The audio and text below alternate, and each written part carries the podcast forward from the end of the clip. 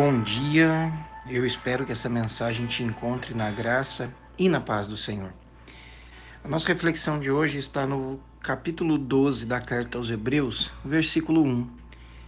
Portanto, nós também, pois que estamos rodeados de uma tão grande nuvem de testemunhas, deixemos todo o embaraço e o pecado que de perto nos rodeia e corramos com paciência a carreira que nos está proposta.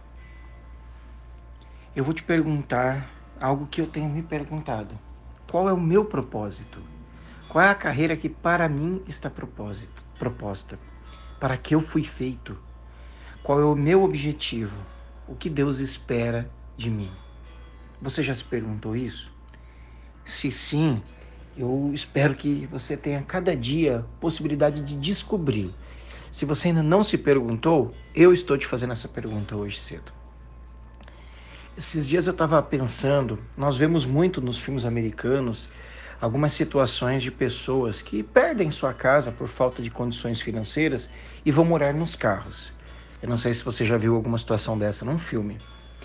Eu fico imaginando quão desconfortável, quão é, triste deve ser essa situação, é, apesar de ser possível. É possível, sim, se acomodar e viver num carro vai ter falta de conforto, de espaço, de saúde física e mental, mas é possível. Porém, apesar de ser possível, não é bom. Por quê? Porque o carro não foi feito para esse propósito. O carro não foi feito com esse objetivo. Ele não está sendo utilizado para desempenhar o seu maior papel e entregar todo o seu potencial. E a minha pergunta para você para mim nessa manhã é: será que nós estamos desempenhando papéis ou utilizando nosso potencial de uma forma equivocada? Não entregando o máximo que podemos ou não, ou não fazendo aquilo para o qual fomos criados por Deus? O escritor da carta aos Hebreus, que nós não sabemos quem é, ele fala das nuvens de da grande nuvem de testemunhas, que são os nomes citados no capítulo anterior, no capítulo 11. Mas o que eu quero focar aqui é que ele deixa duas, duas orientações. Deixemos todo o embaraço e o pecado. E aqui ele faz uma divisão que para mim ela é fundamental. Duas coisas que podem me impedir e te impedir de viver, de experimentar o nosso propósito em Deus são embaraços e pecados. E qual a diferença? Pecado, a gente já sabe, é mais fácil de definir. É aquilo que eu faço de forma errada, é qualquer transgressão às leis e os mandamentos de Deus. Mas o embaraço, por sua vez, muitas vezes são coisas até boas, são coisas que aos nossos olhos não, não são pecado, obviamente, e além de tudo são boas. São pequenos atrapalhos que nos tiram do nosso foco e do nosso caminho. Quais são? Eu vou fazer uma pergunta para você que eu faço para mim.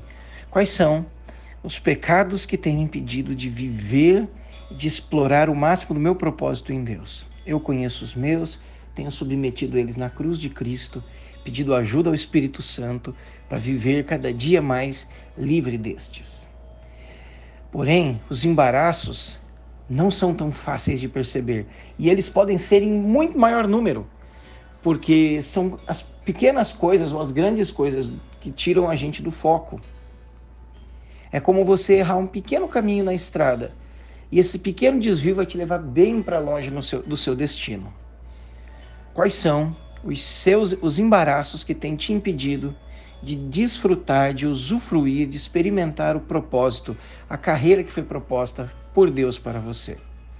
Existem muitas coisas que não são pecado, que não são transgressão às leis de Deus, que são boas, que são positivas, que são produtivas, mas que podem te impedir de viver o propósito. Eu vou dar um exemplo bem simples. Trabalhar é bom, é digno, é, nos torna é, ativos e produtivos na sociedade, Porém, se eu abrir mão de todo o resto das minhas relações familiares, ignorar minha esposa, minhas filhas, ignorar o meu chamado na igreja local, ignorar o meu próprio Criador e viver em função dele especificamente, Não é um pecado, mas é um embaraço que está me impedindo de viver o propósito em diversas áreas, na família, no casamento, no corpo de Cristo. E quando eu perco a oportunidade de vivenciar o meu propósito, além de fazer mal para mim, faz mal para aqueles que deixam de receber os frutos dos dons que Deus colocou na minha e na sua vida.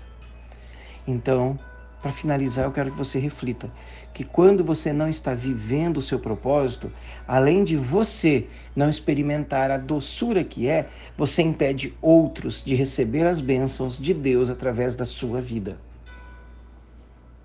É muito pesado e muito importante pensar nisso. Porque quando vivemos o nosso propósito, além de estarmos plenamente satisfeitos em Cristo, outras pessoas são abençoadas e edificadas. E é óbvio que o adversário, o nosso adversário, vai tentar sempre colocar pecados e embaraços para me tirar do meu propósito, para te tirar do seu propósito, para, como o autor escreveu, para nos impedir de correr a carreira que nos foi proposta. Uma frase maravilhosa que, se não me falha a memória, foi escrita por Pablo Picasso é: O sentido da vida é descobrir o seu dom. O propósito da vida é compartilhar este dom. Eu quero que você pense nisso essa manhã e meu estímulo é que você busque identificar qual é o seu propósito no corpo de Cristo. E ao identificá-lo, identifique quais são os pecados e os embaraços que podem te afastar desse propósito. Que Deus te abençoe. Um bom dia.